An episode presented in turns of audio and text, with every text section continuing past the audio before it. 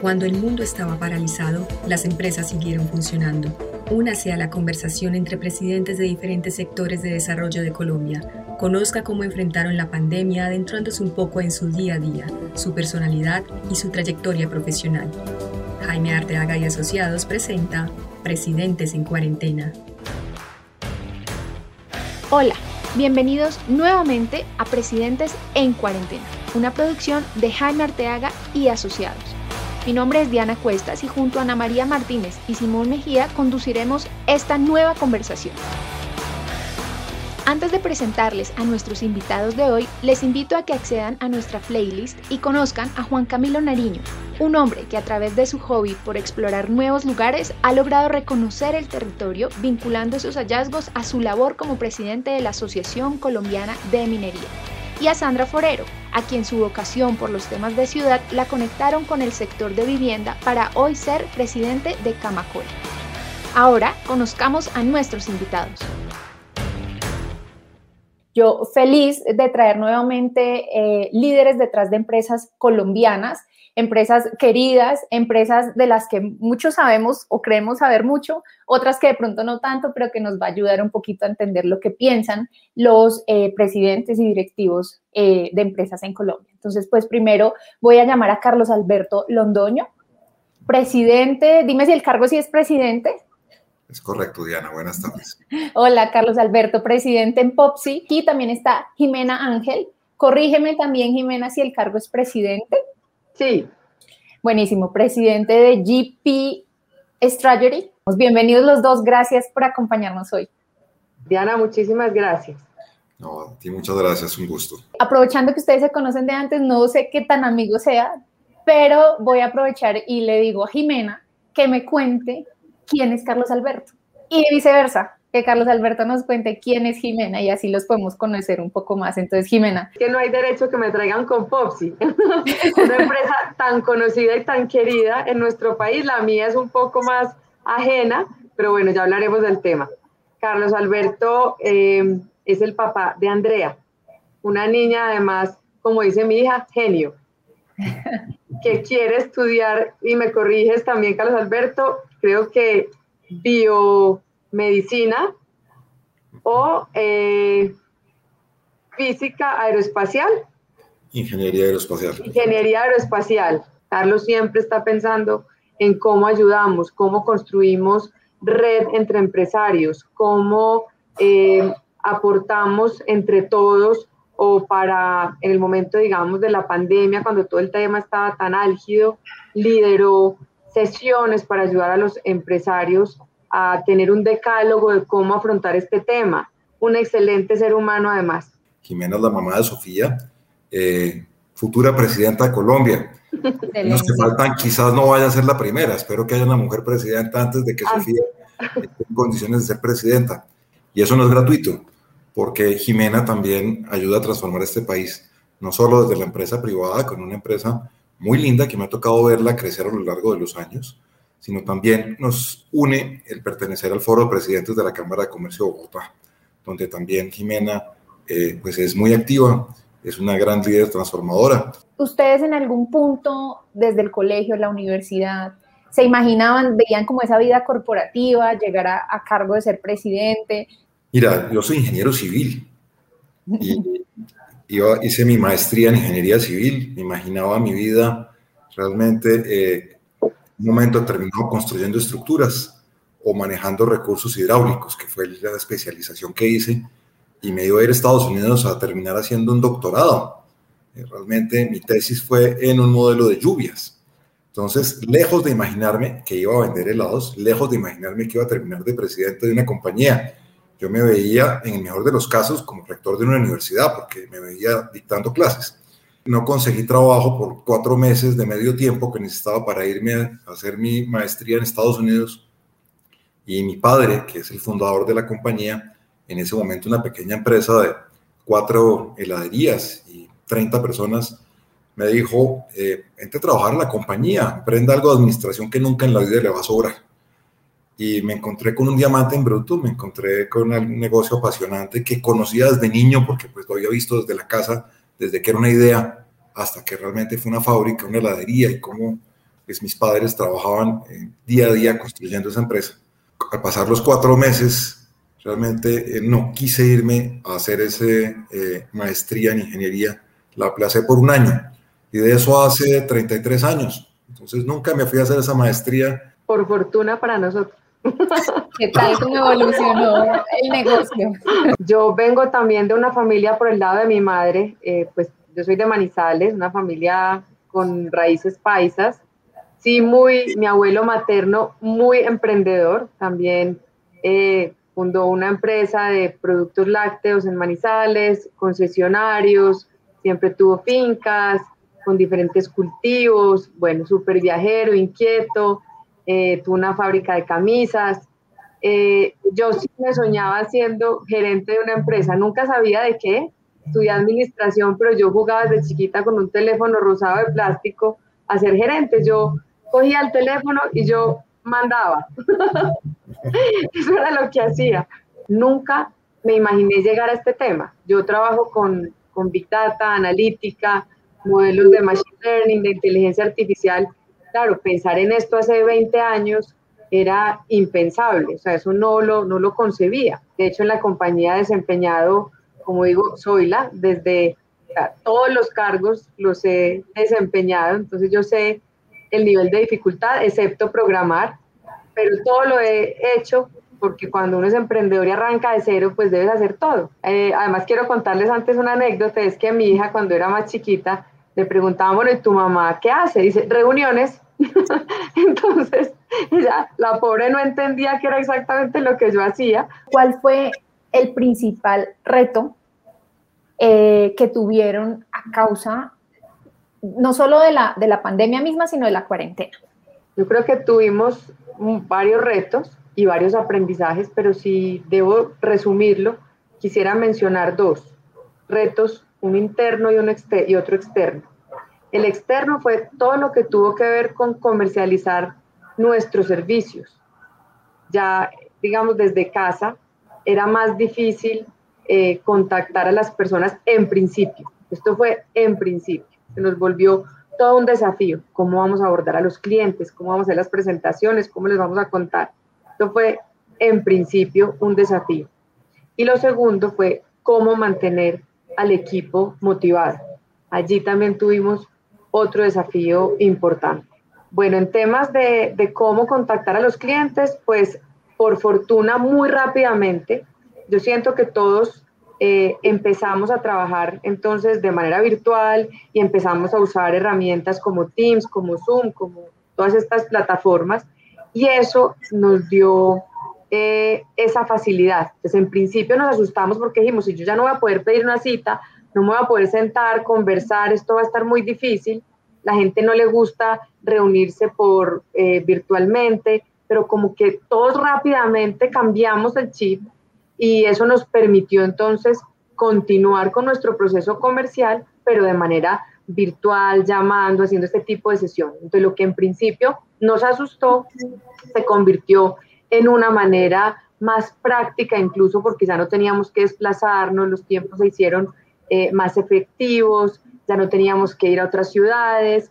De hecho, hemos eh, involucrado nuestra cartera de clientes a empresas que antes nos soñábamos y que empezamos de cero, tocando puertas desde cero y transitamos el proceso de completo, desde diseñar la solución hasta ganárnosla y competir con, en un caso puntual, competimos con nueve compañías de manera virtual y ganamos nosotros con una, un cliente muy interesante que siempre nos atraía. Lo que sí nos tomó un poco más de tiempo fue mantener motivado al equipo, todos desde casa, con algunos desafíos con sus hijos pequeños, eh, aunque ya tenían más tiempo, aquel que destinaban, digamos, a transporte, ya no lo necesitaban eh, para ello, eh, era todo un reto. Entonces, aquí el ingenio y la creatividad con mi socio, creamos una hora que se llama el café de la mañana. Todos los días nos conectamos a las 7 y 50. Prendemos la cámara, eh, y además el ejemplo creemos que forma un montón, entonces yo todos los días a las 7 y 50 estoy de pelo seco, organizada, pestañina, eh, radiante, buenos días, ¿cómo amanecemos? Eso era lo, primero, que parecía simple y tonto, eh, y la gente me decía, pero si puede dormir un poquito más, no, había que dar el ejemplo. Entonces al principio no teníamos muy claro el propósito, empezamos a contar, no, ya tenemos este cliente, estamos en esto, cómo están de salud.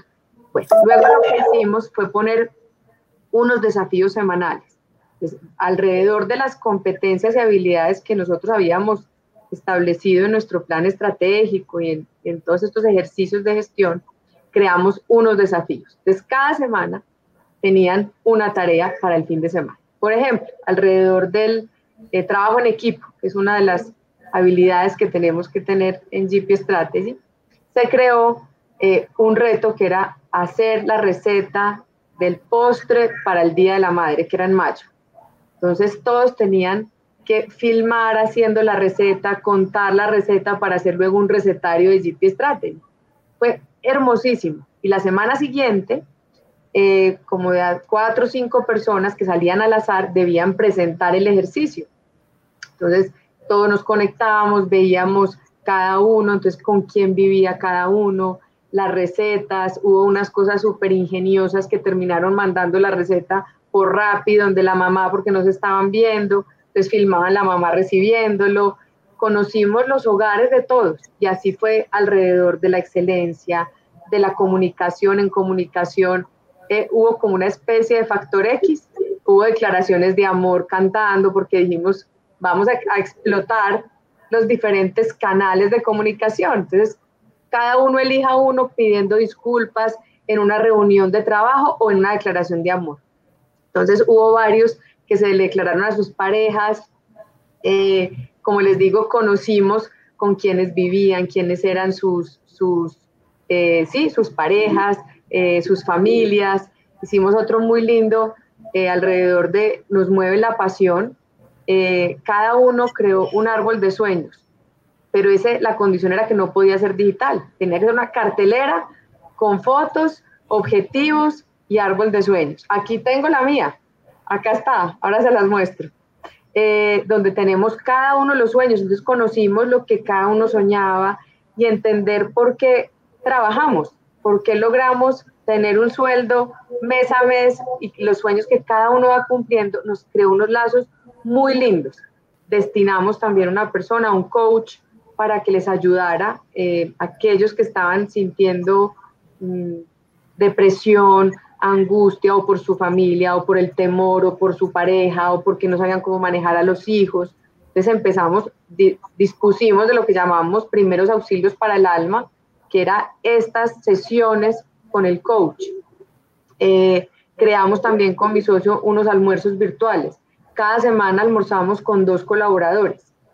Él en su casa, nosotros en la nuestra, prendemos la cámara, le llega una hamburguesa, nosotros tenemos la nuestra, conversamos cómo se está sintiendo, qué, ve, qué, miedos tiene, siempre apoyando como o tratando de interpretar esos sentimientos que, que, podían desestabilizar la compañía si los dejábamos de lado, que normalmente son importantes, pero en este momento se hicieron más críticos. Me les disfracé un día, hicimos eh, Oscar entregamos los premios Oscar por todas las competencias. Entonces yo me hubieran visto pues vestido de lentejuelas, boca roja y tenis, filmándome en una esquina de la casa. Marketing me ayudó a armar todo un tema, entonces todos se sentaron con sus familias, su copita de vino, a ver la premiación, quiénes eran los no.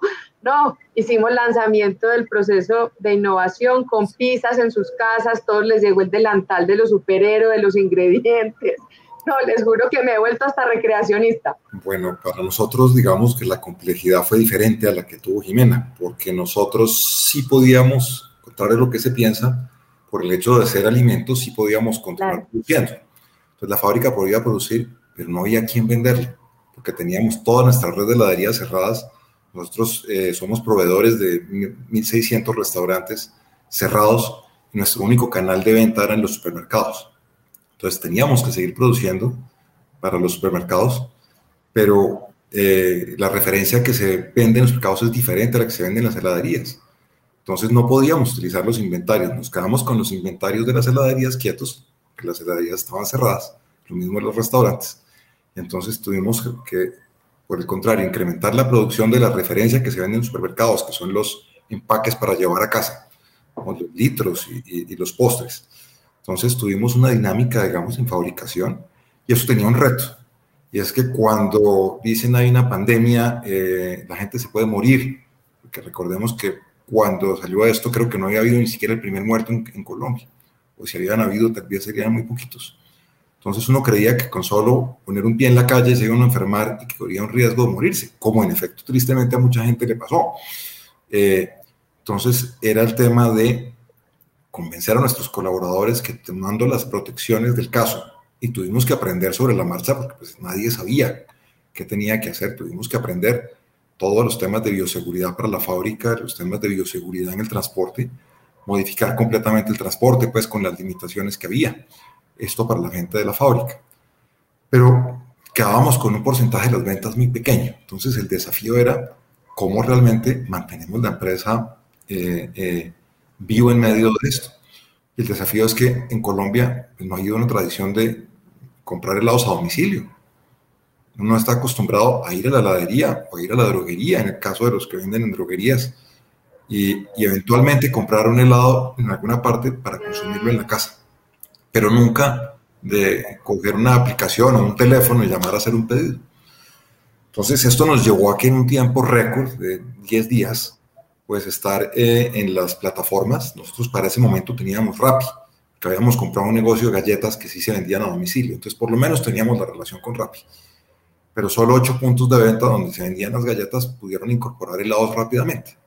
Y les decía ahorita de 220 puntos. Entonces, eh, tuvimos que hacer negociaciones con las otras compañías eh, muy rápidamente y desarrollar nuestra, nuestra propia plataforma de negocios online.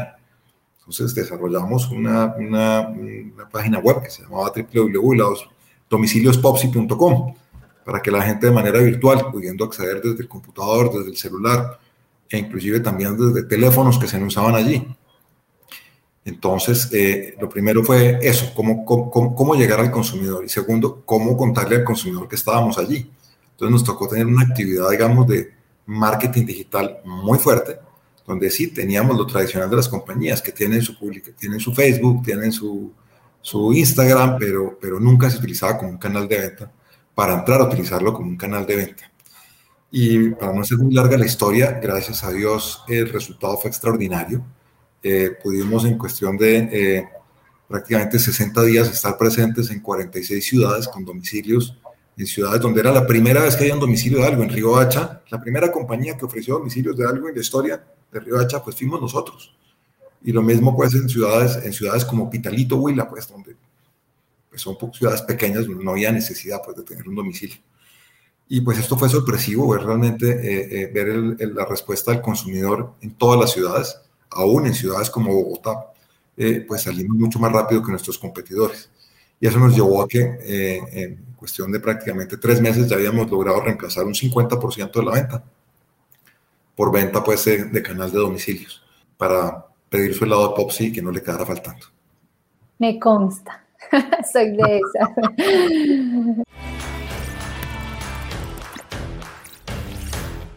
Recuperación sostenible hacia adelante, ¿cómo ven la cosa? ¿Cómo ven la recuperación? Eh, hacia adelante, pues, ¿cómo pinta el negocio? Si quieres, empecemos por ti, Carlos. Bueno, yo soy optimista por varias razones.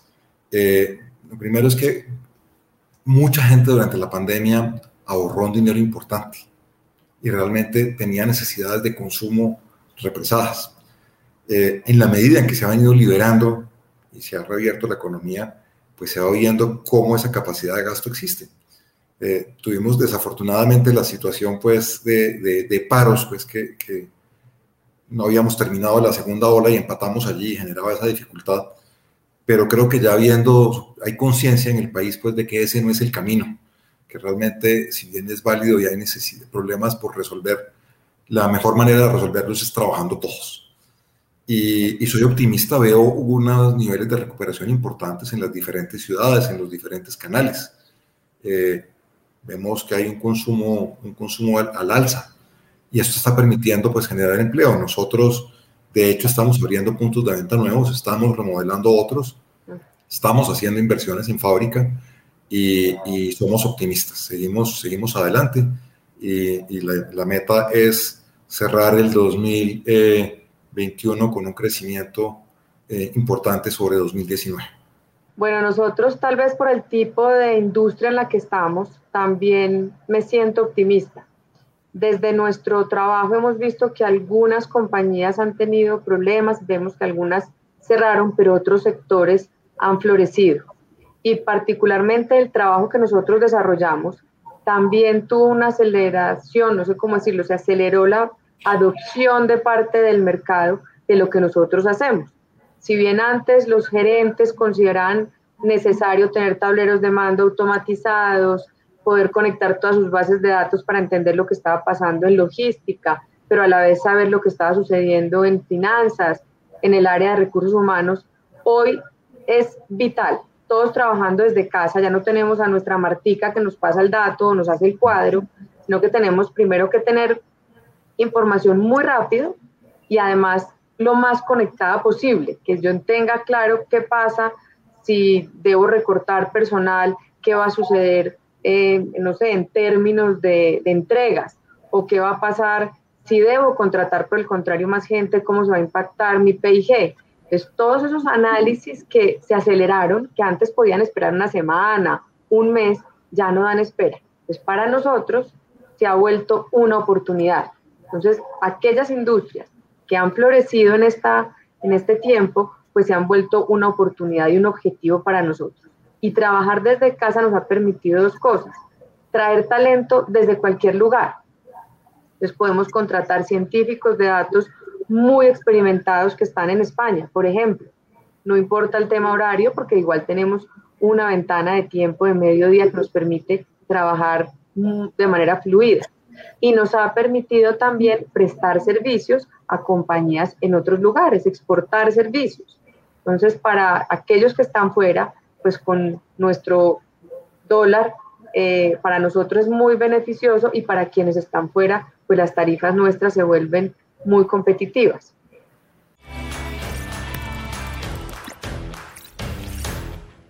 Detrás del cargo. Les voy a pedir ahora que ya aquí nadie es el presidente de nada. Vamos a hacer visita eh, entre tres amigos. Porque voy a, sí, visita Tinto y porque voy a poner a prueba su amistad. Ay, Dios, no. Eso está muy miedoso. Pero voy a, empezar por contarte además que yo también soy un hombre de datos, de ¿Ah, estadística, pero de datos cocteleros. Ustedes sabían que eh, un estudio de IBM muestra que cada que hay crisis económica sube el tamaño de los tacones que se venden para mujeres. Claro que sí, ahora todos usamos tenis. ¿Qué zapatos tienes puestos? Hoy tengo tacones, pero porque estuve en desayuno. Tengo que advertir que no me ponía tacones hace dos años, creo. Y, Carlos, ¿tú eres un tipo de pantufla o de mocasín? Porque... Puedo mostrarlo hoy, pero es hoy. De, mocasín, de mocasín, aquí en la casa de mocasín. O de pantuflas. No, pantuflas nunca. Yo, soy un tipo, de calzado deportivo. no, no, que empiece Carlos. Que empiece ¿en dónde te conociste con Carlos? ¿En dónde Nos se conocimos En el colegio de nuestras hijas. Compartimos el mismo colegio y el mismo grado además. Entonces nos conocimos, si mal no recuerdo, en la primera reunión que hubo en el colegio en prejardín, cuando llegamos allá con cada una de las chiquitas. Además tocaban flauta también, Carlos, se me ha olvidado eso. Sí, sí, sí, hace. hace la traversa. Carlos, ¿cuándo fue la última vez que se vieron en persona? Yo creo que en una junta directiva del foro de presidentes, tal vez un par de meses antes de la antes del cierre, o sea, hace año y medio por lo menos. Carlos, ¿cuál es el sabor de helado que pide Jimena en Popsi? Buena pregunta.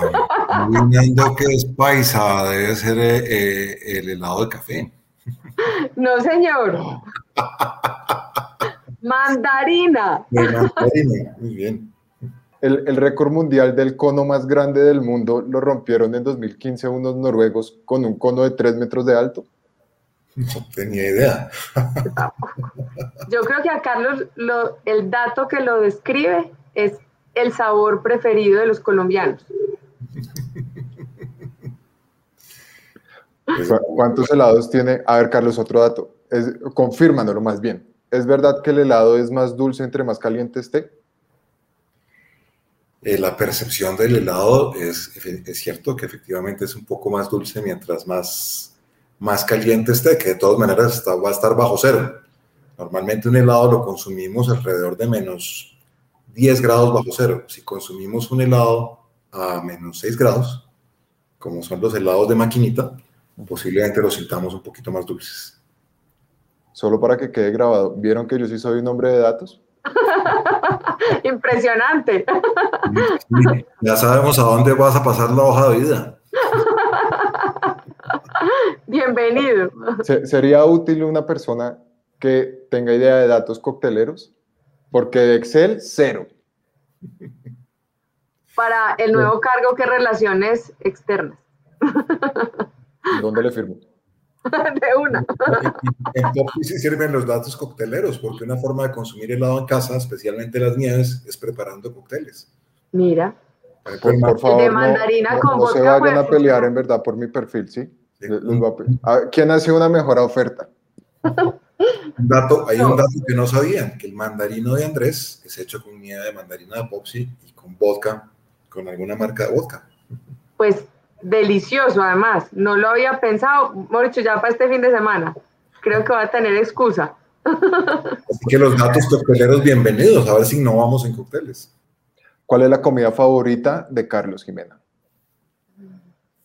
Uy, pues Carlos, educado acá, debe ser el ajiaco. no sé. El ajiaco, muy bien, Jimena. Sí. ¿En serio? Uy, eso sí se llama suerte de principiante, pero pues, chiripazo que yo hubiera dicho la bandeja paisa. me muero con una bandeja paisa. Me tienen que ir a la clínica. Segunda oportunidad, Carlos.